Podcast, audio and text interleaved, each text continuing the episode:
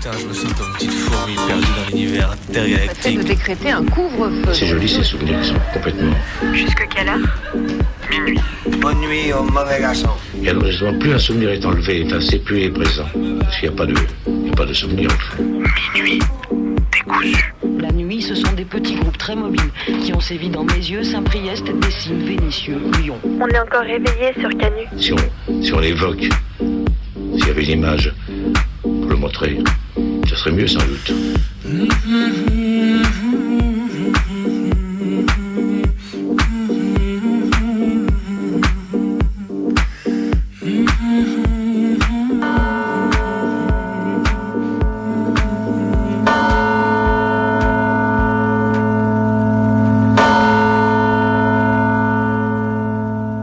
Droite ne cessera jamais de me surprendre. Un papa, une maman et les traditions seront bien gardées. SOS papa, la justice favorise les femmes, ces hystériques privilégiées dans la garde des enfants. Ça, j'avais capté. Mais la nouveauté dans les grandes valeurs familiales de la droite, c'est papa malgré eux. Qui pour se lever pour défendre le droit à ne pas reconnaître ses gosses? Eux Bon, je dis nouveauté, mais à vrai dire, c'est pas nouveau. Hein. Les salopes qui font des gosses dans le dos des mecs, c'est un argument phare du mascu même, qui a du mal avec l'idée qu'il n'est pas son mot à dire dans la pratique des avortements. Les métaphores pédagogues plus ou moins foireuses pour expliquer aux mascus que ce n'est pas leur corps, aka le gâteau, c'est pas ton gâteau, c'est pas ton four, ne sont jamais parvenus à leur faire entendre raison. Mais du coup, voie de contournement oblige, pourquoi ne pas gagner le droit à ne pas reconnaître ses gosses? C'est vrai que les mecs sont bien connus pour assurer leur rôle de père ou payer leurs potions alimentaires, reconnaître leurs gosses, c'est être pieds et poings liés par le système. Après tout, les meufs peuvent avorter, elles. Alors oui, les meufs peuvent avorter, mais, elles ne le, si elles ne le souhaitent pas, même si elles ne veulent pas d'enfants, eh bien, elles n'ont pas le loisir de nier être mères. Ça se voit à leur bite, ça se voit à leur douleur sur la table d'accouchement, et ça se voit aux chiards affamés de lait et de fatigue qui sortent de leur chatte. Mais heureusement pour vous, les mecs, j'ai une solution miracle pour que vous soyez enfin maître de votre progéniture. Plus simple que l'avortement, sans nécessité de révolution juridique comme le refus de paternité, j'ai nommé la capote. Toute taille comprise, sensation garantie par l'industrie du latex, les capotes vous garantiront de garder vos spermatozoïdes loin des ovules de vos meufs, au moins aussi loin que vos neurones sont de produire une pensée intelligente. Donc maintenant, on en est au point où des syndicats de keufs peuvent réclamer, sans susciter plus de remous que ça, de pouvoir ouvrir le feu sur des civils récalcitrants, récalcitrantes et d'appliquer des modèles militaires calqués sur le Brésil ou les Philippines. Car, je cite, les présidents Bolsonaro et Duterte obtiennent d'excellents résultats en ayant donné carte blanche à la police pour reprendre contrôle des zones de non-droit. Le tout sous couvert d'une victimisation des flics qui, les pauvres, seraient victimes d'un police bashing permanent orchestré par les médias. Au passage, c'est marrant, on retrouve toutes les techniques de revendication propres aux masculins, telles que le retournement du système de domination et la décrédibilisation systématique des médias. Drôle de coïncidence. Ce qui est sidérant, c'est quand même qu'à travers cette lettre, Michel Toris, conseiller sécurité du FN, et les autres, estiment que le meilleur moyen de rétablir la confiance dans la police et l'État est, de les autoriser à tirer sans sommation et de faire intervenir l'armée dans les banlieues. Un avant-goût de comment les choses vont évoluer quand la dynastie Le Pen s'installera sur le siège chauffé par la Macronie. Кухонь. Des images insoutenables nous arrivent depuis la semaine dernière, depuis la Palestine. Plusieurs dizaines de morts, dont presque une moitié d'enfants. Des scènes de liesse devant des incendies sur l'esplanade des mosquées. Dans les territoires palestiniens occupés, la violence coloniale déjà sourde vis-à-vis de la campagne de vaccination contre le Covid s'exprime maintenant à coups de frappes militaires sur l'enclave de Gaza. Un silence politique de la gauche française insoutenable.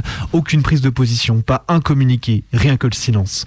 Aucune contradiction à des unes de journaux à vomir comme celle du Monde ce matin, justifiant à demi-mot les morts palestiniens. Opération de plomb en 2009, opération bordure protectrice en 2014, regain de violence entre 2015 et 2017. Autant de noms de guerre menés par Israël sur les territoires occupés, occupés, euphémisés, oubliés par toute une classe politique qui a décidé de s'en battre les reins. Des larmes de spectateurs passifs devant l'horreur. Les souvenirs de rassemblements à Barbès en 2014, des prises de parole, des chants, une classe politique qui soutenait, il n'en reste rien. Un- une immense tristesse et solidarité avec le peuple palestinien qui subit le joug colonial dans une indifférence totale. Depuis plusieurs jours, la Colombie voit se mobiliser travailleurs et travailleuses des classes populaires un peu partout dans le pays contre la situation de militarisation et de répression ordonnée par le régime de Duque. 500 000 personnes ont manifesté le 28 avril, premier jour d'appel à une grève nationale, 50 000 rien qu'à Bogota et 73% des Colombiens sont d'accord avec la grève. Flics et militaires y ont tiré à balles réelles et procédé à des arrestations en masse. Les ouvriers, les précaires, les indigènes et la jeunesse luttent contre les plans de la bourgeoisie alors que le ministre du Commerce et de l'Industrie veut mettre en place un consensus démocratique autour d'une réforme du système fiscal colombien, une manière douce de présenter une loi anti-ouvrier et anti-classe populaire. Ce plan, appelé loi de solidarité durable, propose de lever 6,3 milliards de dollars pour nettoyer les caisses de l'État, dollars qui, qui reviendraient à 73% de la poche des masses ouvrières, dont le salaire minimum est de 234 dollars. À ça s'ajoute la proposition d'augmenter la TVA déjà à 19%.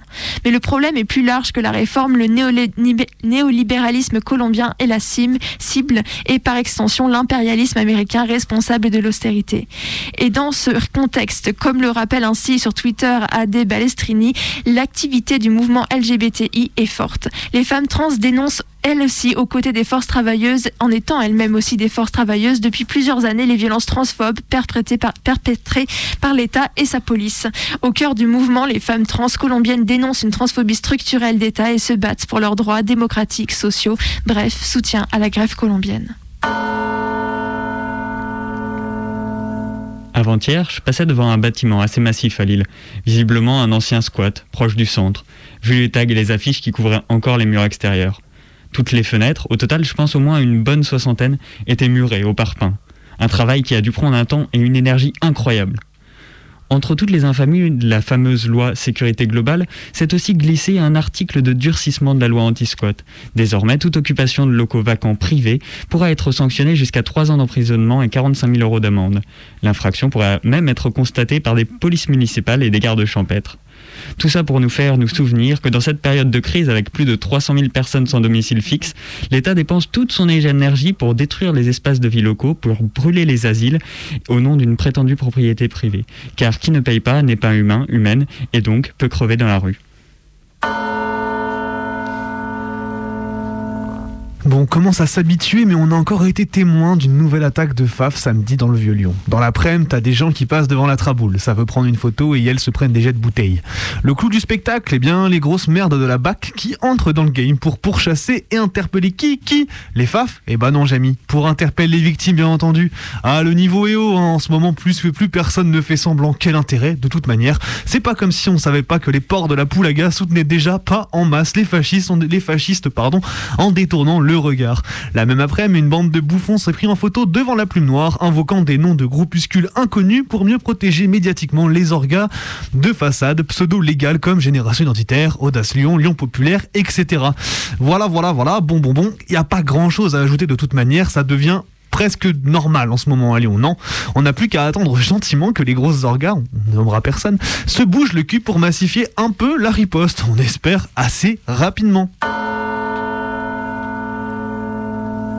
Petite devinette, qui est autant à droite que le RN, fan de Napoléon et terrorisé par le séparatisme. LREM bien sûr, islamophobe au point de menacer la co-candidate montpelliéraine de son propre parti de ne pas la soutenir si elle porte son voile, fasciste au point d'acquiescer devant le tweet de Jordan Bardella, bras droit, de Le Pen, qui crie au non-respect des valeurs de la République.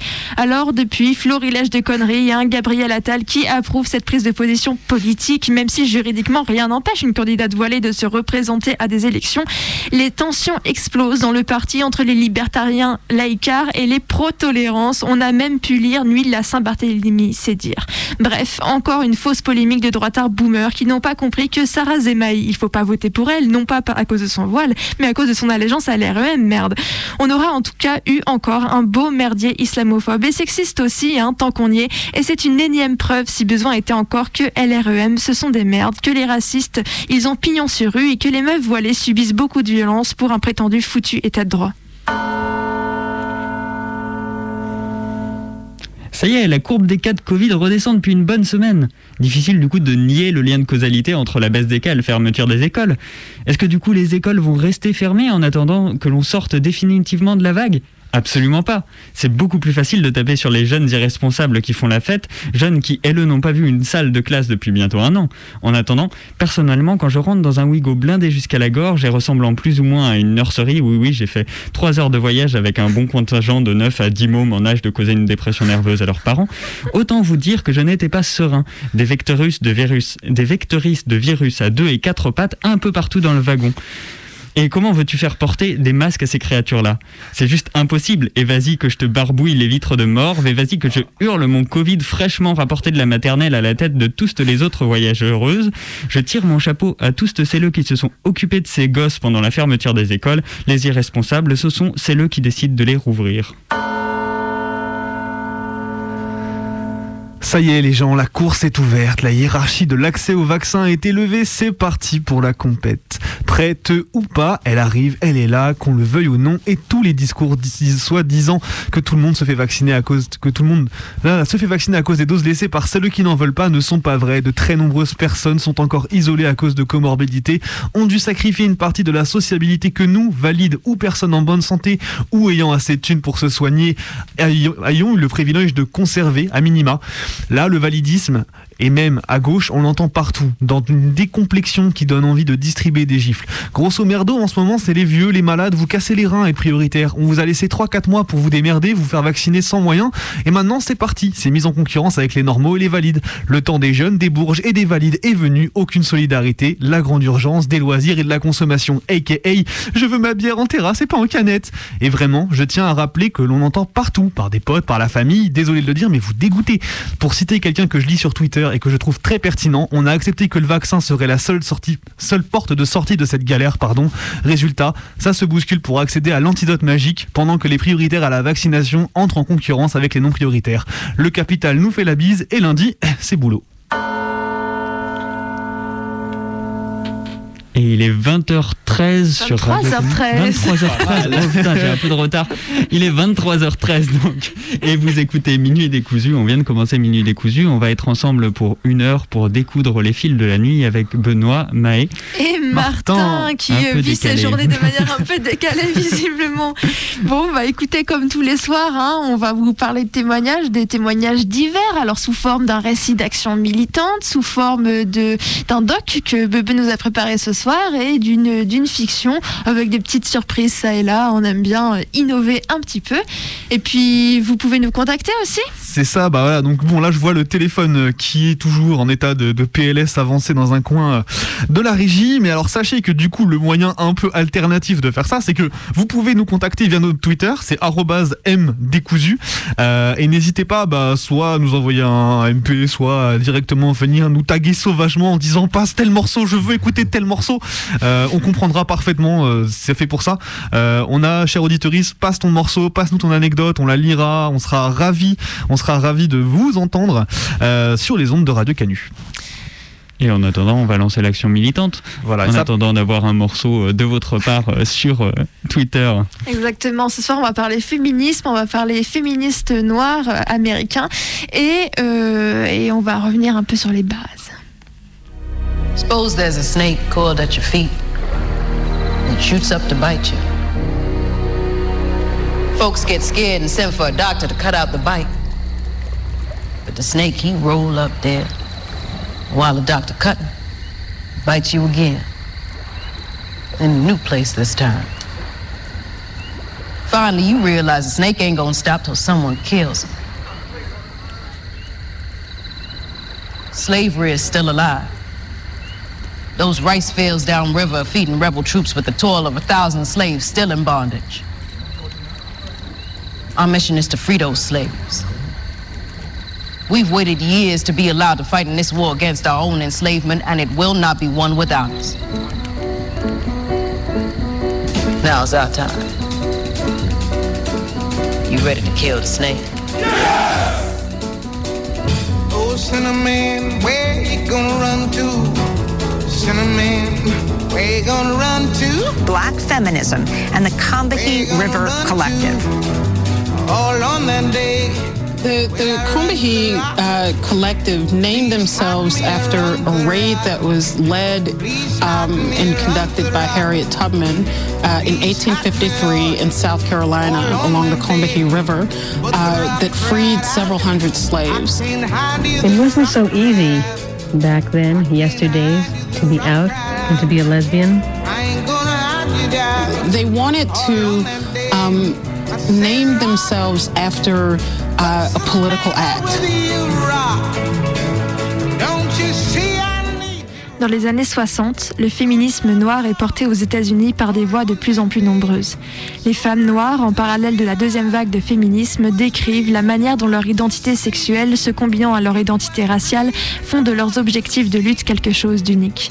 Bien qu'ayant rejoint le mouvement féministe dès leur début, les femmes noires ont, pris ont pâti du racisme à l'intérieur même du mouvement et pour beaucoup ont réalisé à quel point le féminisme blanc bourgeois ne les représentait pas, voire contribuait à les enfermer dans un système raciste et patriarcal. En 1973, c'est pourquoi les féministes noires, principalement basées à New York, décident de former un groupe féministe noir en non-mixité, la National Black Feminist Organization. En 1974, une partie des militantes quitte la NBFO, trop peu radicale à leur goût, et c'est ainsi que naît le Combahee River Collective. Nous sommes un collectif de féministes noires qui se réunit depuis 1974. Depuis lors, nous avons commencé un processus de définition et de clarification politique, tout en poursuivant notre travail politique dans les groupes auxquels nous appartenions, en alliance avec d'autres organisations et mouvements progressistes. La définition la plus générale de notre politique actuelle peut se résumer comme suit. Nous sommes activement engagés dans la lutte contre l'oppression raciste, sexuelle, hétérosexuelle et de classe, et nous nous donnons pour tâche particulière de développer une analyse et une pratique intégrée, basée sur le fait que les principaux systèmes d'oppression sont imbriqués. La synthèse de ces oppressions crée les conditions dans lesquelles nous vivons. En tant que femmes noires, nous voyons le féminisme noir comme le mouvement politique logique pour combattre les oppressions multiples et simultanées qu'affrontent l'ensemble des femmes de couleur.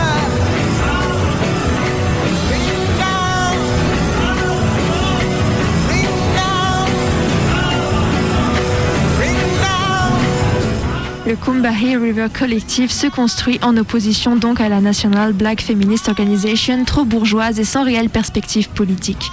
Pourtant, lorsque les femmes de la Combahee se réunissent l'été 74 après le rassemblement du NBFO, elles ne savent pas vraiment ce qu'elles souhaitent amorcer. Elles commencent alors à mener entre elles des ateliers de prise de conscience sur ce qu'elles sont, ce qu'elles représentent et les oppressions qu'elles vivent. Approchées par les féministes socialistes, elles leur prêtent une attention curieuse, mais comprennent vite que les femmes noires ne sont pas prises en compte et qu'elles devront être et qu'elles devront elles réaliser leur propre analyse économique.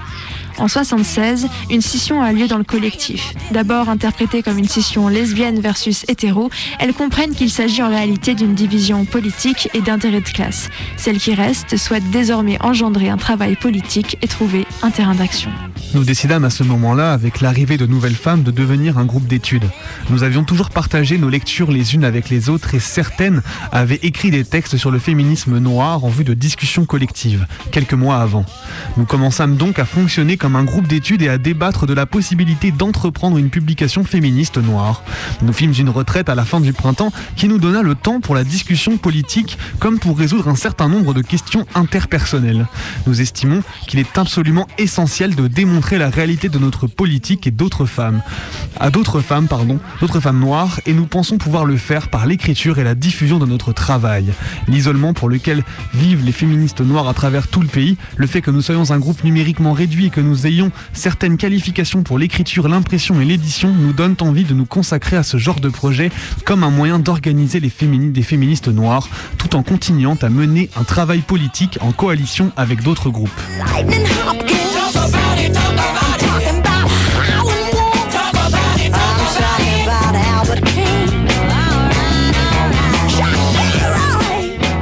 Combahee River Collective est à l'origine d'avancées théoriques majeures. C'est elles qui construisent le concept de politique de l'identité ou identity politics, selon laquelle la politique la plus profonde et potentiellement la plus radicale émane directement des identités propres des individus et non pas de lutte pour en finir avec l'oppression d'autres personnes. Dans le cas des femmes noires, ce concept est révolutionnaire car nul mouvement n'a porté auparavant la libération des femmes noires. Pour les femmes du Combahee, la politique sexuelle sous le patriarcat joue un rôle aussi important dans la vie des femmes noires que les politiques de classe et de race. Et et constamment Elle constate que souvent, elles ont du mal à séparer les oppressions de race, de classe et de sexe parce que fréquemment dans leur vie, elles en font l'expérience simultanée. Uh,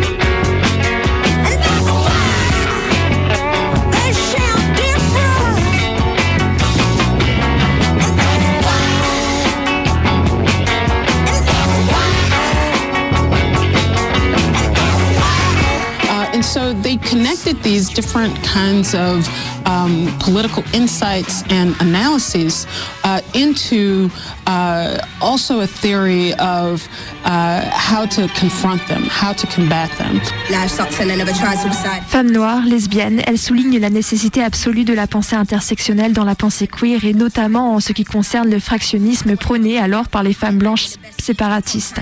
Contrairement aux lesbiennes blanches, elles se sentent solidaires des hommes noirs progressistes et leur situation de personnes noires rend nécessaire la solidarité autour du fait racial, une solidarité bien sûr inutile pour les femmes blanches envers les hommes blancs, à moins qu'il ne s'agisse d'une solidarité négative entre oppresseurs euh, raci- Elles ne peuvent que lutter contre, coude à coude avec les hommes noirs contre le racisme. Comme nous l'avons déjà dit, nous rejetons la position du séparatisme lesbien, qui n'est qui n'est ni une analyse ni une stratégie politique viable pour nous. Il laisse dehors beaucoup trop de personnes, en particulier les hommes, les femmes et les enfants noirs. Nous avons beaucoup de critiques et d'aversion en envers ce que les hommes ont été socialisés à être dans cette société, envers ce qu'ils soutiennent, leur manière d'agir et d'opprimer. Mais nous ne nous égarons pas à croire que c'est leur masculinité en soi, c'est-à-dire leur masculinité biologique, qui fait d'eux ce qu'ils sont. En tant que femmes noires, nous estimons que n'importe quel déterminisme biologique constitue une base politique dangereuse et réactionnaire. Nous devons aussi nous demander si le séparatisme lesbien peut constituer une analyse et une stratégie adaptée et progressiste, même pour celles qui la pratiquent dans la mesure où elle dénie complètement toutes les sources de l'oppression des femmes, autres que sexuelles, niant par là l'effet de classe et de race.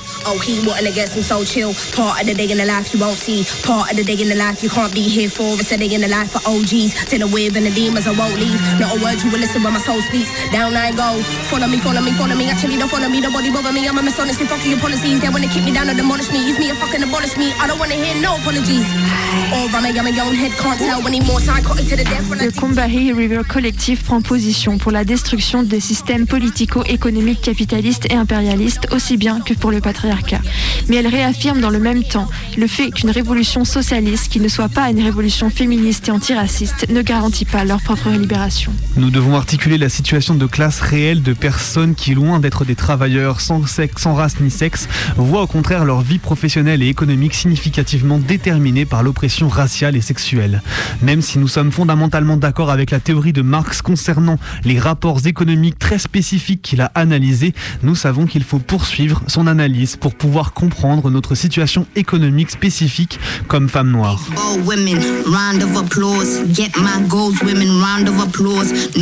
Roots, women, round of applause. If they come and get you, get you, get your arm under my sweater. Gonna get a female, bitch, a bitch, a bitch, she gon' catch you. Big old women gonna come and applaud.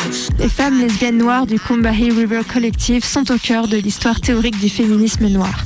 Elles mènent un travail politique essentiel tout en se heurtant à des difficultés profondes. They're not just interesting historical lessons, uh, but they speak very clearly uh, to the contemporary crisis that we find ourselves in, and not just for Black women, um, but really for the oppressed and the exploited in this country um, internationally.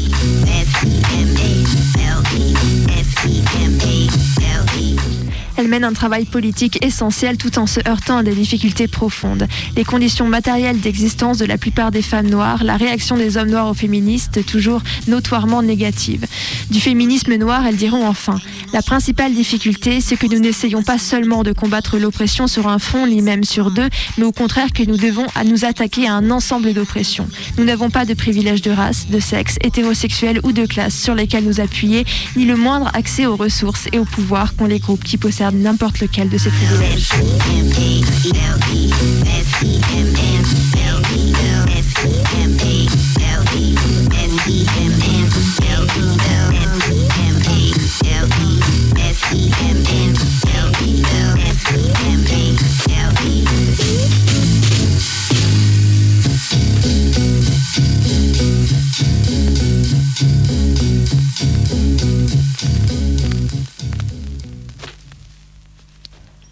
Et il est 23h27 sur les ondes rebelles du 102.2 FM et vous écoutez toujours Minuit Décousu, votre émission préférée peut-être euh, du mardi soir très tard entre 23h et minuit, parce qu'il n'y en a qu'une seule, c'est nous.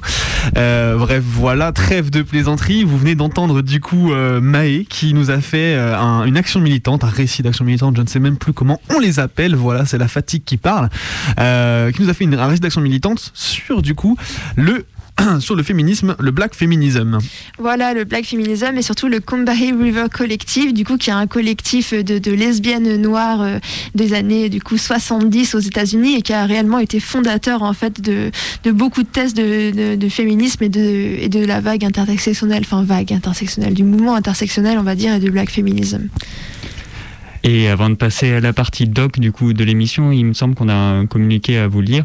Enfin, on a récupéré un communiqué que Benoît va vous lire, un communiqué d'autonome. Euh, publié ouais, sur Rebellion euh, ce week-end, je crois. Et qui nous semblait intéressant de lire. Ça fait euh, peut-être un peu parallèle aussi à notre récit d'action militant de la semaine dernière, consacré au premier mai. hein, les fidèles auditeurs s'en rappelleront. Les autres, vous pouvez le réécouter sur notre blog Arte, Arte Radio. Un peu de promo. On était en retard, mais là maintenant ça y est, le site est à jour, c'est génial. Bon, allez. Benoît. Voilà, donc, ouais, donc ce, ce- ce communiqué donc, fait suite un petit peu à ce qu'on disait la semaine dernière et on a trouvé que c'était très intéressant pour, euh, pour aller un peu plus loin dans la réflexion. Ce, ce tract a été collé sur tous les lieux euh, associatifs syndicaux euh, de la métropole de Lyon. Voilà. Droit de réponse, parlons du 1er mai 2021 lyonnais. Les événements du 1er mai 2021 ont donné lieu à beaucoup de réactions et de débats. Nous parlerons ici de faits qui se sont produits à Lyon lors de la marche du 1er mai 2021, indépendamment de ce qui a pu se passer dans d'autres villes. En tant que participanteux au cortège de tête, nous ne sommes qu'une partie du bloc, sans en être représentative. Résumé des événements. La manif a commencé plage en massé. Les blocs se sont formés en tête de cortège, comprenant plusieurs blocs aux revendications diverses inscrites sur leur banderole, dont un pink bloc composé de personnes LGBTQIA+. Alors que la manif venait tout juste de partir, le SO de la CGT décide d'arrêter le cortège syndical puis de reculer, permettant ainsi aux flics de diviser les cortèges. La première charge très violente a lieu à ce moment-là. Les flics prennent en tenaille le cortège de tête pour charger les manifestantes, leur arracher les banderoles et matraquer à tout va. Le service d'ordre de la CGT laisse faire malgré les manifestantes à terre et les charges hyper violentes.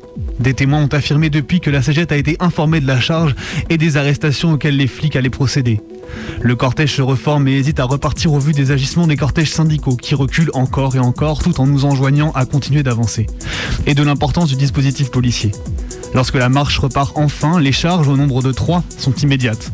Là encore, le SO de la CGT le permet. Cette attitude est justifiée par beaucoup par le fait que ce SO était destiné à protéger le cortège syndical. Est-ce pour autant normal de faire comme ce fut le cas, une ligne pour bloquer les personnes qui s'enfuyaient afin d'échapper aux coups qui pleuvaient, de ne venir en aide à aucun moment aux personnes matraquées et à terre, de repousser les personnes qui voulaient échapper à la charge, manifestantes, photographes comme médics, tout en criant solidarité au micro. Le comportement de ce SO, en plus d'être indécent et violent, était dangereux et a mis de nombreuses personnes en péril. Suite à ces événements, des camarades du bloc sont allés reprocher aux organisateurs du cortège de la CGT leur attitude incompréhensible et irresponsable. Les réponses sont virulentes, du type on s'en fout, vous le méritez, c'est normal, niant le traumatisme d'être chargé et matraqué, et tentent de se dédouaner de leur implication. Au-delà de cette violence verbale, une bagarre éclate entre le SO de la CGT et certaines militantes, venant déjà de subir une charge de la police dont on connaît la délicatesse. Des coups sont portés des deux côtés. La police tente alors de s'immiscer dans le cortège pour gérer la situation, mais l'ensemble des personnes présentes s'unissent spontanément pour dégager les flics. Des personnes des cortèges syndicaux ont également tenu cette fois comme en d'autres occasions des propos sexistes et homophobes. Des bandes de PD, vous n'avez pas de couilles, salopes, ont ainsi été proférées à l'encontre des membres des blocs de la part du SO de la CGT 69. Il a également été à de nombreuses reprises reproché aux membres du Pink Bloc encore présents eux dans la manif de ne pas avoir de message, alors même que leur banderole revendicative leur avait été arrachée et que la constitution d'un Pink Bloc ce jour avait en soi une visée revendicative. La manif se déroule donc sous garde rapprochée de la gendarmerie mobile d'un côté et des CRS de l'autre. À plusieurs reprises, nous avons vu de nos propres yeux les membres du service d'ordre de la CGT pointer des manifestanteux du doigt, menant alors une charge ciblée de la police aboutissant à l'interpellation des personnes en question. Les charges à répétition ont ainsi mené à une dizaine d'interpellations ayant abouti à 5 gardes à vue, dont 4 personnes poursuivies. Au moins 3 plaies ouvertes à la tête, dont au moins une personne syndiquée, auxquelles s'ajoutent de nombreuses autres blessures, 7 banderoles embarquées, dont 3 du Pink Block. Notons à titre informatif qu'aucune sommation n'a été faite. Oui, les SO d'orgas syndicales ont parfois été accusés à tort de complicité avec les forces de l'ordre. Mais spécifiquement ce jour, le 1er mai 2021, c'était le cas. Nous l'avons vu et vécu. Comme lors de la loi travail, à de nombreuses reprises, les figures de proue de la CGT locale ont travaillé avec les flics. Les liens déjà existants entre les flics et le SO de la CGT ont ici été grandement facilités avec l'introduction des équipes de liaison et d'information. Si nous ne dénonçons pas le principe du syndicat ou la CGT dans son ensemble, nous dénonçons en revanche les choix politiques faits par rapport au maintien de l'ordre effectué par le SO de la CGT dans le cadre des manifestations. La CGT Uber Eats Deliveroo Lyon a fait remonter que lors de ces conflits, des propos racistes et classistes ont été tenus par un, une manifestante. Il va de soi que ces propos sont insupportables et inacceptables. Nous ne nions pas qu'au sein du bloc de tête existent des comportements merdiques et oppressifs que nous condamnons. Les LGBTQIA+, phobie et le racisme n'ont aucune place, ni dans la société, ni dans nos luttes.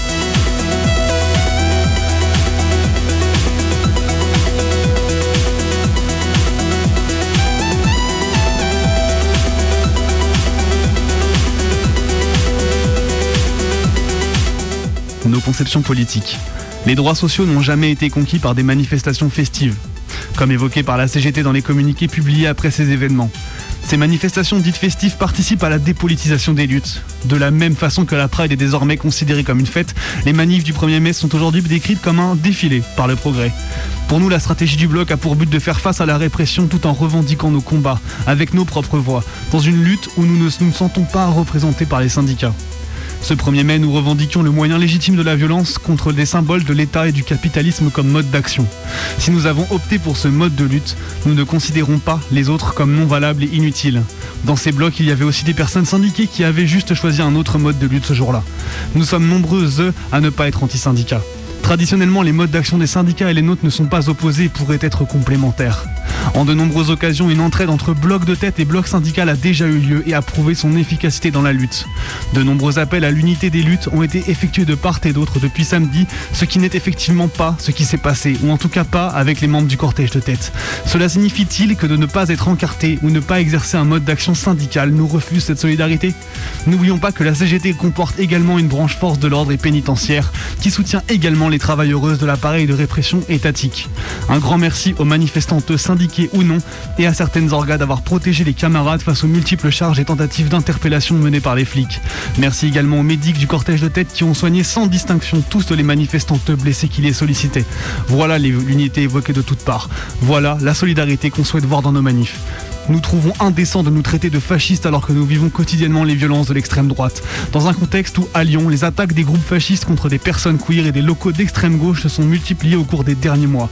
Se voir assimilé à ces individus est une violence supplémentaire. Nous déplorons ainsi que tant d'organisations et d'individus aient pris position sans connaissance des faits et appelons à modérer les propos et les comparaisons hasardeuses. Le SO de la CGT a légitimé toute la répression sur les personnes qui militaient ainsi pour leurs droits, alors que la répression n'est jamais justifiable.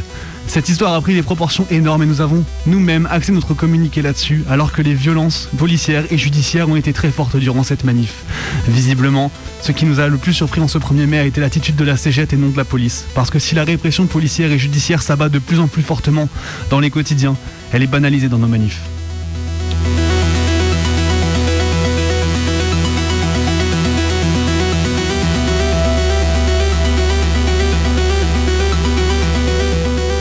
Cette violence et la violence exercée par les patrons et le capitalisme qui aurait dû indigner ce 1er mai.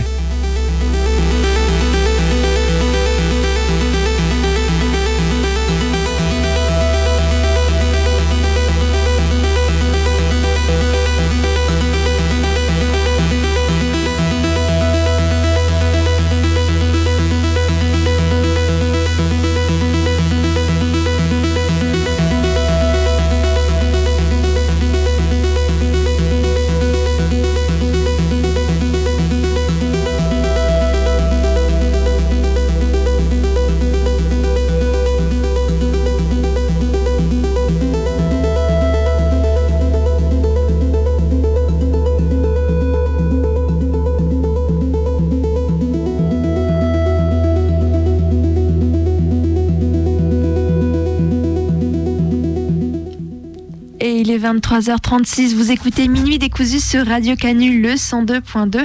C'était le communiqué, euh, communiqué de certains autonomes qui a été publié sur euh, Rebellion ce week-end et qu'on a tenu à vous lire. Et tout de suite, on va passer au doc. Bebe, c'est toi qui as recueilli un témoignage cette semaine.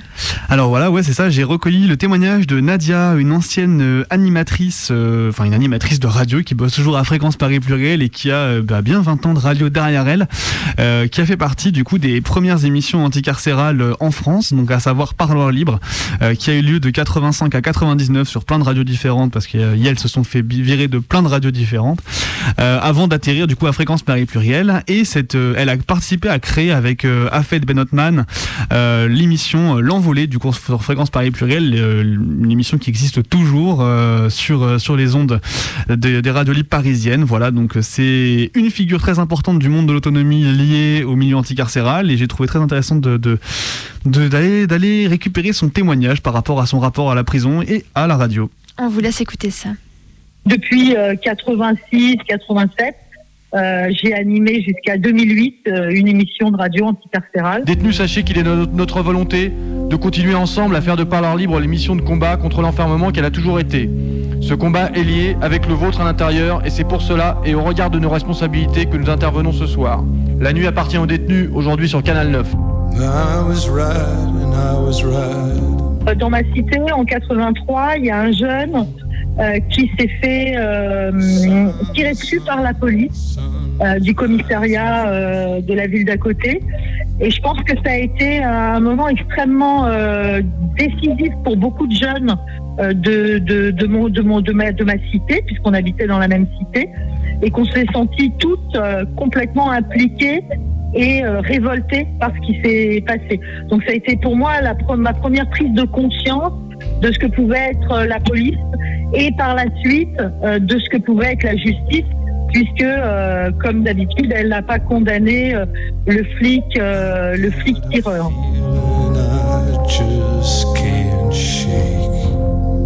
Euh, ma deuxième prise de conscience, c'est euh, le jour où euh, mon frère s'est fait arrêter, mon petit frère s'est fait arrêter à l'âge de 17 ans pour braquage et du coup bah, s'est retrouvé au commissariat, en prison, devant les tribunaux et parce qu'il s'est battu à l'intérieur de la détention, s'est retrouvé en quartier d'isolement. Donc du coup, nous, en tant que frères, sœurs, parents, on a immédiatement été extrêmement investis pour essayer de faire en sorte que sa détention soit la moins dure possible, c'est-à-dire on a on s'est tapé tous les parloirs, il avait les trois parloirs par semaine, il avait euh, de l'argent tous les mois pour pouvoir cantiner. On a fait tout ce qu'on a pu euh, d'un point de vue humain pour essayer euh, d'être le plus là, lui donner le plus d'amour possible.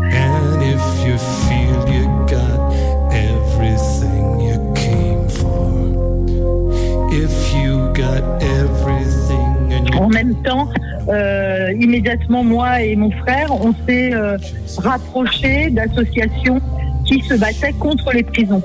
Et moi, j'avais besoin de comprendre qu'est-ce que c'était que cette institution, à quoi elle servait, euh, pourquoi elle existait, euh, quelles étaient les conditions de détention.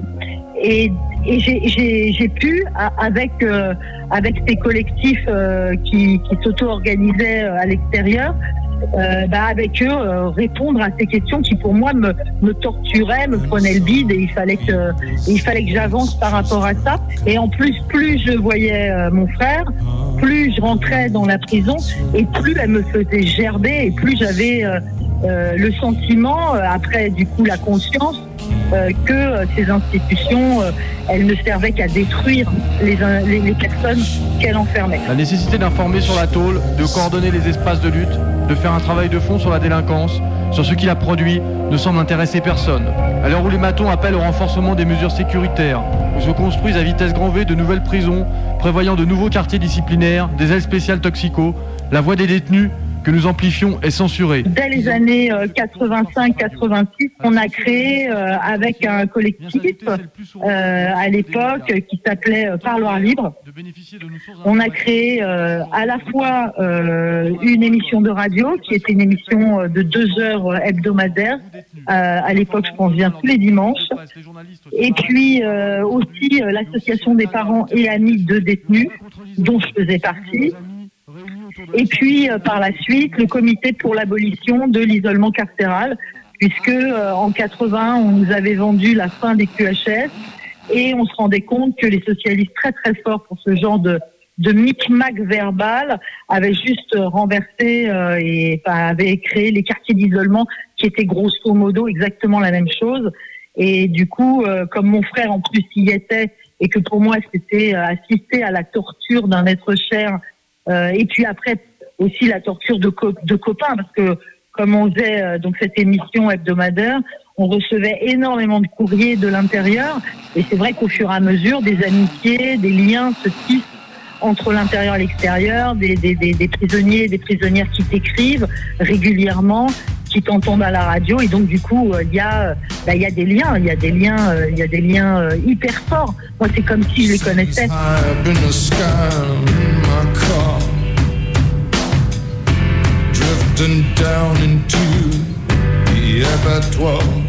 À, à l'époque, dans la région parisienne, on était la plus équipée, c'est sûr. Euh, nous, on était euh, à l'époque un groupe politique qui s'appelait euh, Prolétaires pour le communisme. Je, j'ose le dire. Dans notre travail politique, on partait du principe qu'il fallait, euh, entre autres, comment dire, organiser ou s'auto-organiser autour autour de, de- des questions de la répression, de la précarité dans le monde du travail, dans la question du, sur la question du logement. Donc on était, euh, enfin voilà, et, et l'idée c'était pas seulement de réfléchir, c'était aussi de euh, s'organiser avec les premiers concernés. Dans cet euh, esprit-là, euh, en se rendant compte qu'il y avait de plus en plus de, de, de gens qu'on connaissait qui tombaient dans, en prison ou de gens qui devaient se démerder par le biais de la petite délinquance euh, ou de la plus grande, euh, bah, du coup, euh, ça nous touchait aussi euh, personnellement. Et, euh, et donc, il y avait nécessité d'y réfléchir et puis aussi de, bah, de limiter les dégâts ou de voir comment on pouvait venir à bout de ce qui nous opprimait. Quoi.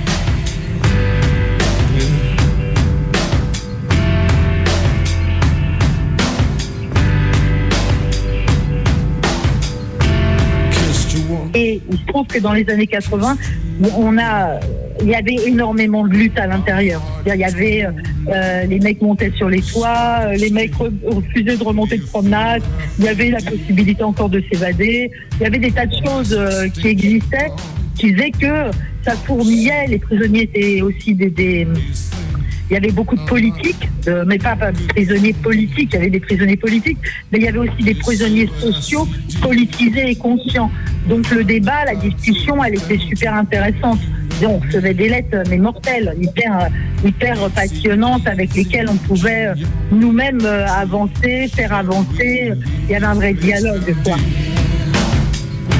400 mutins dans la cour de la prison de Saint-Maur, dans le département de l'Indre. La mutinerie a débuté cet après-midi vers 17h. Le directeur et au moins 10 personnes seraient prises en otage. La prison aurait été saccagée. Que toutes ces luttes vous donnent une méthode de réflexion, vous donnent l'envie de continuer de vivre et de lutter pour euh, bien montrer à la condition pénitentiaire, à cette putain de société, que vous n'êtes pas des bêtes enragées, que vous étiez des humains avant tout. Nous, on se battait avec tous les prisonniers qui se battaient et on soutenait les luttes des prisonniers ou les prisonniers en lutte. Et on avait, un point de vue révolutionnaire. On est contre la prison, donc on se bat contre la prison. Mais on se bat surtout contre le monde qui construit la prison. Et on n'est pas abolitionniste. C'est-à-dire dans le sens où on ne pense pas que dans une société capitaliste comme la nôtre, on peut euh, détruire les prisons. On pense que c'est un, projet révolutionnaire euh, qui doit intégrer la disparition euh, des prisons dans son programme politique.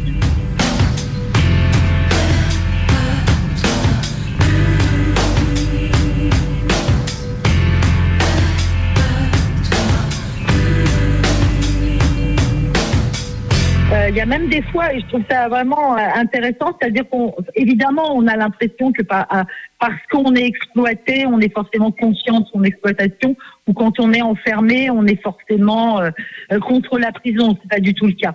Donc du coup, on recevait euh, des, des, des tas de textes plus ou moins ré- réformistes, et on s'était donné comme tâche de les euh, redistribuer, on les réécrivait, on les redonnait, on les faisait circuler auprès des prisonniers avec lesquels on était en contact, et c'était à eux de critiquer, et à nous aussi, hein, nous on avait une parole aussi, donc on critiquait ces textes, les prisonniers critiquaient, et comme ça, la, la réflexion, elle tournait, elle, euh, elle s'alimentait.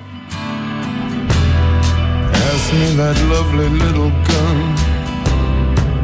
My dear, my darling one. Et puis après, bon, bah, dans les années 90, ça a été des années terribles. Euh, à l'intérieur parce que euh, l'administration pénitentiaire a réussi à, comme, comme les flics font maintenant avec les manifs, c'est-à-dire à faire des retours d'expérience euh, qui font que euh, bah, tu peux plus monter sur les toits, tu peux plus faire ci, tu peux plus faire ça, tu mets les iris, enfin il n'y avait pas les iris encore. Mais enfin bon, ils ont, ils ont tout bloqué en mettant énormément les mecs aussi en quartier d'isolement, en les isolant. D'ailleurs, la méthode s'est beaucoup élargie à l'extérieur, enfin nous a c'est arrivé jusqu'à nous à l'extérieur. Enfin bref, ils se sont donné les moyens, si tu veux, de, de vraiment de, de tuer dans l'œuf la moindre révolte. Et à l'extérieur, c'était pareil. Je veux dire, il y, avait quasiment plus de plus de mouvement. Il y avait plus de, il y avait un capitalisme triomphant, le mur de Berlin qui était tombé. Euh, c'était euh, voilà marche ou crève, que le meilleur gagne. Mais aussi bien à l'intérieur qu'à l'extérieur. Donc ça a complètement, euh, voilà, il y avait quelque chose de qui était en train de, de, de, de se modifier du point de vue du capitalisme et de la possibilité de se battre contre lui et contre euh, ses moyens de coercition.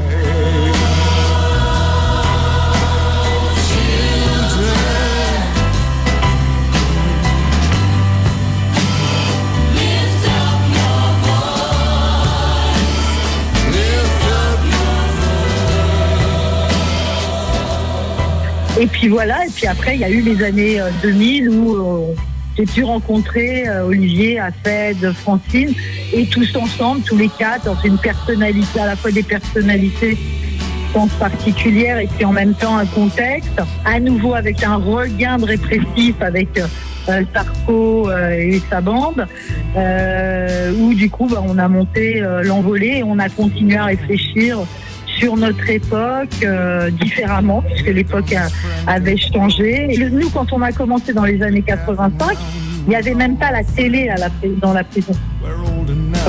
Donc ça veut dire que le seul espace qui vient de l'extérieur, c'est la radio. Ça, tu vois l'importance que ça pouvait prendre. Avoir une voix amie euh, qui euh, parle avec toi et pour toi, c'était un truc euh, hyper réconfortant quoi. Déjà de toute manière, c'était, il y avait une familia, une, une intimité, une familiarité, une déjà quelque chose d'extrêmement fort.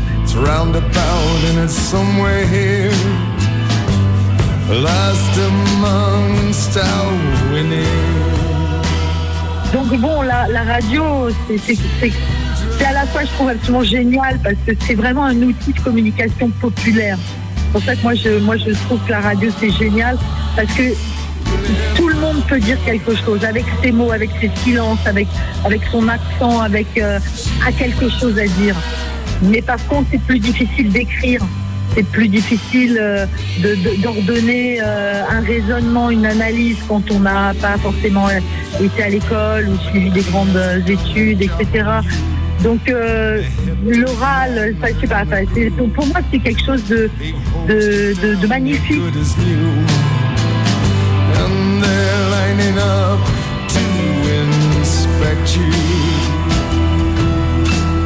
Bonsoir, vous êtes bien à l'écoute de l'envolée comme tous les vendredis soirs de 19h à 20h30 sur FPP 106.3. Bonsoir, bonsoir, vous êtes dans Carapatage, l'émission contre toutes les cages sur 89.4 FM. Bienvenue dans Casse-Muraille ce dimanche matin. Euh, comme d'habitude, Casse-Muraille, euh, l'émission pour euh, les détenus et leurs proches. Et bonsoir à toutes et à tous. On est toujours sur Radio Galère et on commence l'émission Parloir Libre. On est ensemble jusqu'à 21h. Et du coup, vous êtes bien à la petite cuillère, l'émission contre toutes les prisons qui a lieu les premiers et troisièmes jeudis du mois, de 20h à 21h, sur, euh, bah, sur Radio Canu.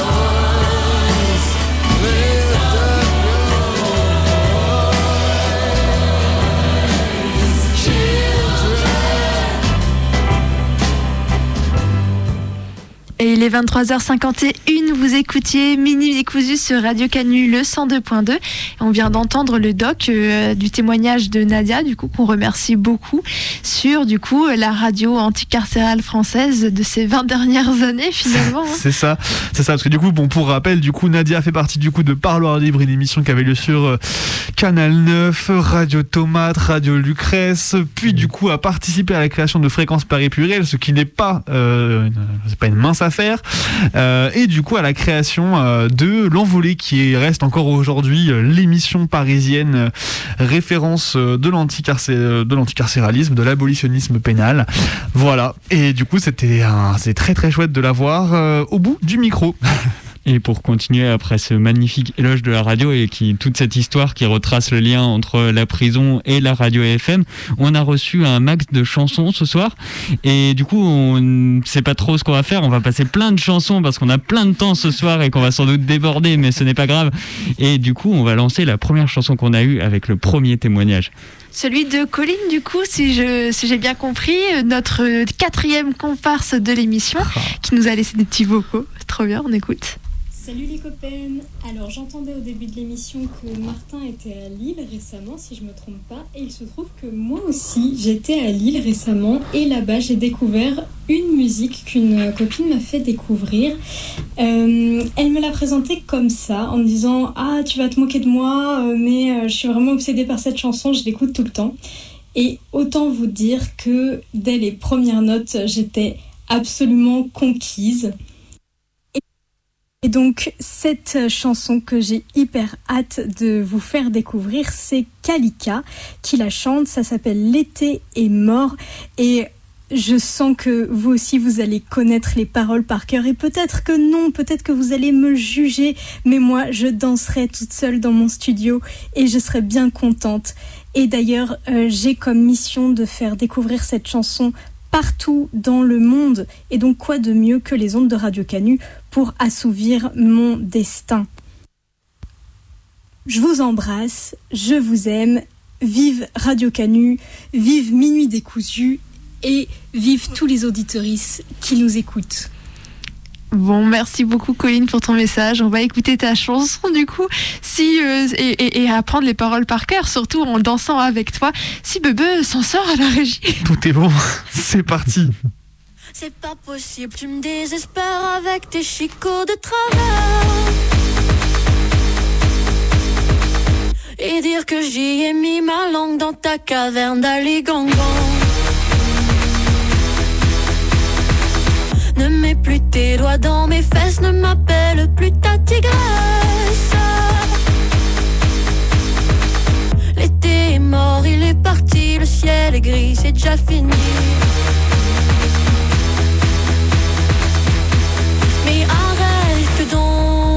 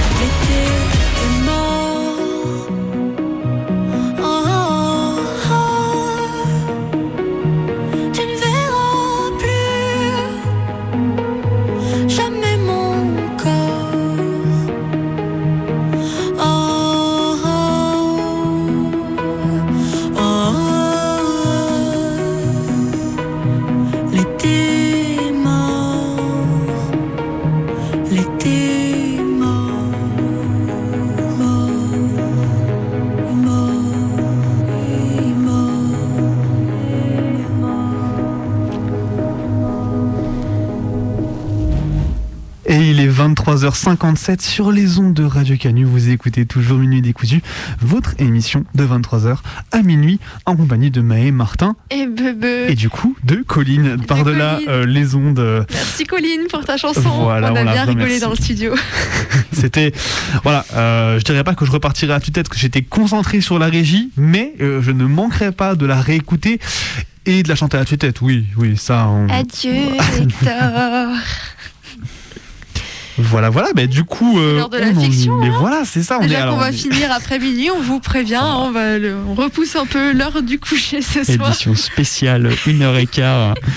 Ça va être quoi ta fiction, Martin? C'est une fiction euh, que j'ai trouvée dans un, enfin que j'ai faite à partir d'un bouquin de Vercors qui s'appelle Les animaux dénaturés, où euh, à l'intérieur ils trouvent une espèce euh, d'homme où ils ne savent pas trop si c'est un homme ou un singe, un peu à la limite. Et j'en ai profité pour glisser des messages subliminaux antispécistes, je crois. on va, on va essayer de les chercher.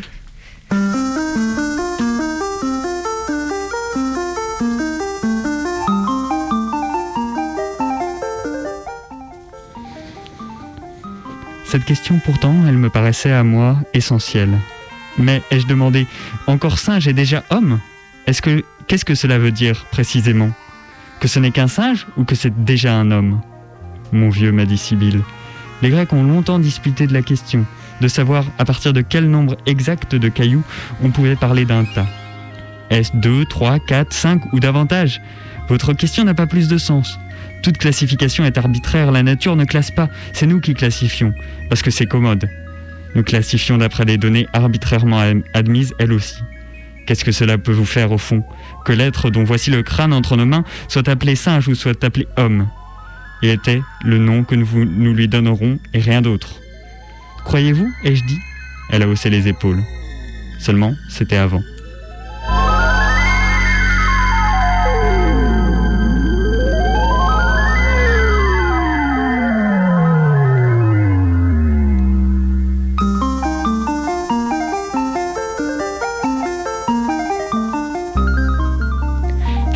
L'histoire, des individus et des petits groupes se sont élevés contre l'exploitation et la mise à mort des animaux. Le souci de ce que subissent les animaux était néanmoins majoritairement perçu comme de la sensiblerie, c'est-à-dire une préoccupation irrationnelle. Or, depuis quelques décennies, c'est au contraire notre refus de prendre en compte ce qu'ils endurent qui paraît de plus en plus déraisonnable. L'exploitation des animaux et la consommation de leur chair ne vont plus de soi. Le questionnement moral sur ces pratiques prend de l'ampleur en France et dans le monde. Ce qui caractérise l'antispécisme, ce n'est donc ni la croyance que tous les animaux sont factuellement égaux, ni l'idée que les espèces n'existent pas. Les antispécistes reconnaissent que les êtres humains sont en moyenne plus intelligents que les autres animaux et ils admettent généralement que les espèces existent. Se- Seulement, ils considèrent qu'il est injuste de discriminer en fonction de l'appartenance d'espèces, et en particulier d'accorder davantage d'importance au bien-être des humains qu'à celui des autres animaux. De ce point de vue, toute chose égale par ailleurs, si un humain et un animal partagent un même intérêt à ne pas mourir ou souffrir par exemple, alors cet intérêt doit être pris en compte de la même manière.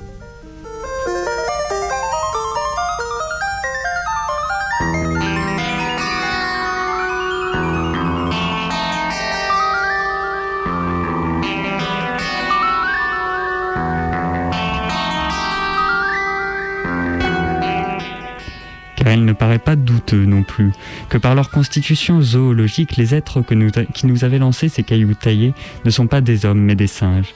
Je vous raconterai plus loin comment nous avons fait, mais Graham, Pop et Sibyl ont déjà pu se livrer sur eux à des études approfondies. L'état d'excitation où ils se trouvent, je vous laisse l'imaginer. Le fait que je le partage aussi. Avoir trouvé l'anthropopithèque, le missing link, le chaînon manquant, et l'avoir trouvé vivant. Des crânes pareils à celui que Krebs a rapporté, nous en avons déterré depuis des centaines. Et aussi des squelettes entiers, car il apparaît bien que ces singes étranges enterrent leurs morts. Nous avons découvert une vraie nécropole, grossière et primitive certes, mais dont le caractère funéraire est certain. Pourtant, ce sont des singes. Je n'y connais pas grand-chose, assurément. Mais il suffit de les regarder. Ils ont des bras démesurés et bien qu'ils se tiennent généralement droits, il leur arrive au plus fort d'une course de s'appuyer encore sur le dos des doigts, à la façon de chimpanzés. Leur corps est couvert de poils, mais je dois dire que l'aspect en est troublant, surtout celui des femelles. Elles sont plus fines que les mâles, ont les bras moins longs, de vraies hanches et une poitrine très féminine. Le poil est court et velouté, un peu comme celui des taupes. Tout cela leur confère une apparence gracieuse et délicate, attendrissante, presque sensuelle. Mais le visage est terrible, car il est nu, comme celui des humains, mais presque aussi écrasé que celui des singes. Le front est bas et fuyant, l'arcade sourcilière énorme, le nez quasi absent, la bouche prognate, avec des dents puissantes et des canines comme des crocs. Les mâles portent une sorte de barbe, en collier qui les fait ressembler aux vieux matelots d'antan. Les femelles une crinière soyeuse qui leur retombe sur les yeux. Elles sont très douces et ne demandent qu'à être apprivoisées. Les mâles sont d'humeur instable. Vous voyez, je parle de singes mâles et femelles, pourtant la tentation est grande de parler de ces êtres en humains, puisqu'ils taillent des pierres, font du feu, enterrent leurs mômes, leurs morts, et même communiquent entre eux, par une espèce de langage, un, petit nombre de cris articulés que Pop évolue à une centaine. Voilà où nous en sommes. Pour le moment, la question reste en l'air, de savoir comment les nommer. Au vrai, je crains d'être le seul à être vraiment préoccupé. Je vous ai raconté ce que m'a répondu Sibylle. Quelle importance À première vue, il semble en effet qu'elle ait raison. Graham, Krebs et elle ont tranché provisoirement. La question en les désignant familièrement sous le nom de Tropis. Sans doute parce que c'est une contraction d'anthrope et de pithèque. Assez curieusement, Pop semble répugner à user ce mot, pourtant plutôt gentil au fond. Il parle d'eux toujours par périphrase, n'o- n'osant visiblement dire ni singe, ni homme, ni tropis. Comme moi, et plus que moi peut-être, cette indécision paraît le tourmenter. Oui, au fond, plus que moi. Parce qu'en défi- définitive, j'ai adopté Tropis comme les autres. C'était plus facile. Mais il est bien entendu dans mon esprit que c'est en attendant. Il faudra bien que l'on décide un jour si ce sont des singes ou des hommes.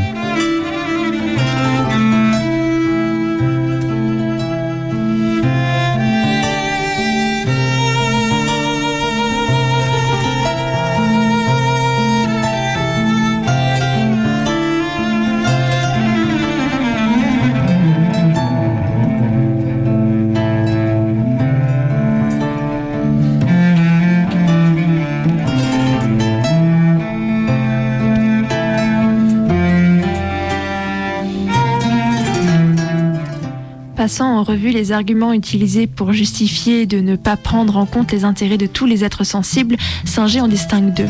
Ils ne sont pas de notre espèce et les humains ont des capacités mentales spécifiques.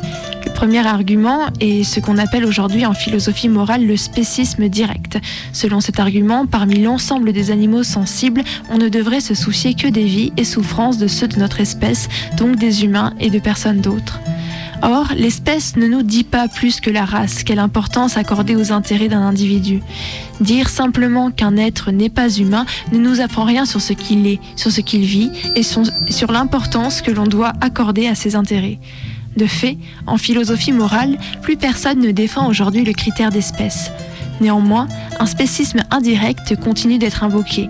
Certaines caractéristiques censées constituer le propre de l'homme, la raison, l'intelligence, la conscience de soi, l'autonomie morale, la liberté humaine, feraient de nous des êtres supérieurs par rapport aux autres animaux. Au nom de cette éminente dignité humaine, nous devrions être les seuls à bénéficier de droits fondamentaux, ne pas être tués, ni torturés, ni emprisonnés. À l'inverse, nous aurions toute l'attitude de faire souffrir et mourir les autres êtres sensibles.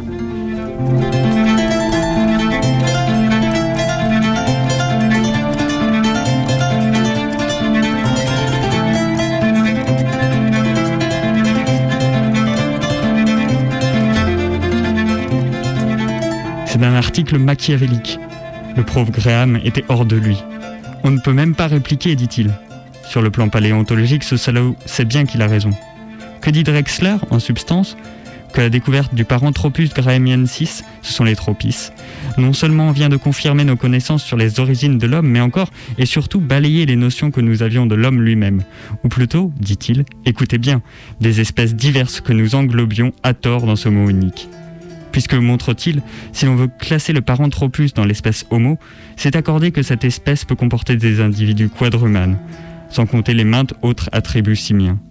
Si en revanche, comme il semble, qu'il- dit-il, que certains veuillent le faire, on lui dénie l'appartenance de l'espèce Homo, de quel droit alors appeler homme le fossile Heidelberg à la mandibule bulle de chimpanzé et celui de Néandertal qui ne diffère du tropie que par quelques détails de charpente?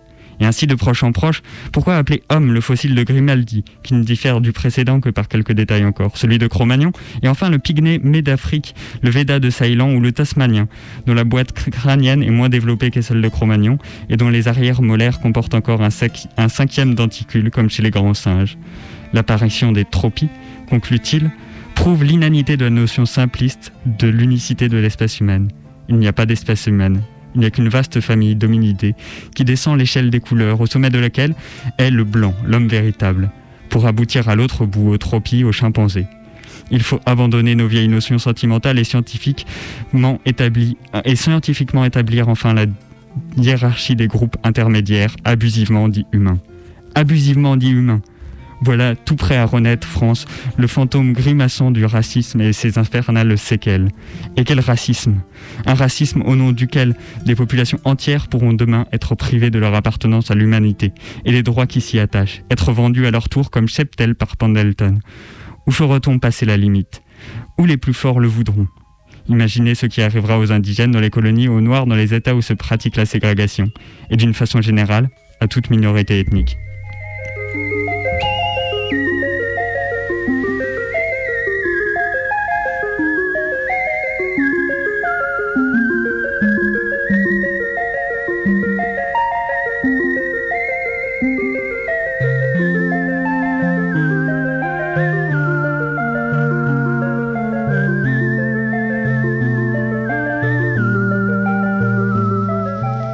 Les capacités prétendument liées à notre sexe, notre race ou notre espèce servent et ont abondamment servi à justifier des dominations, en plaçant les individus sur une prétendue échelle naturelle des êtres qui va des êtres inférieurs aux êtres supérieurs. Nous refusons désormais largement ce type de hiérarchie lorsqu'on parle d'humain, par exemple en luttant contre le capacitisme, le racisme le sexisme, et adoptons ainsi une morale de l'égalité. Pourtant, nous continuons de défendre une morale élitiste à l'encontre des animaux vus comme des êtres inférieurs auxquels nous pouvons infliger chaque jour par millions de l'ennui dans des cages ou des bassins, de la peur, de l'angoisse, séparation des mères et de leurs petits, de la souffrance, mutilation à vif, comme nous souhaiterions n'avoir jamais à en ressentir nous-mêmes.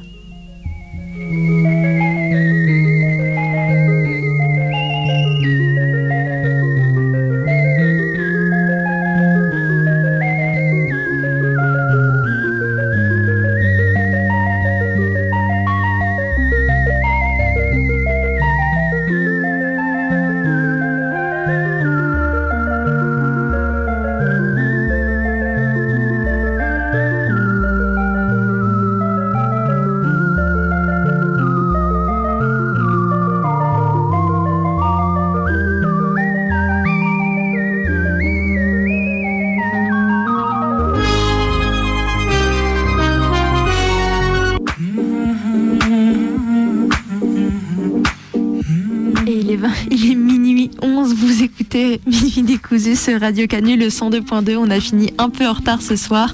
Si vous voulez nous réentendre d'ici la semaine prochaine, vous pouvez aller sur notre audioblog Minuit décousu, sur le, site de blog Arte. Décidément, quelles des annonces foireuses. Et que dire, que dire Eh ben, on va vous souhaiter une bonne nuit. Puis rendez-vous mardi prochain, 23h. On sera là, fidèle au poste.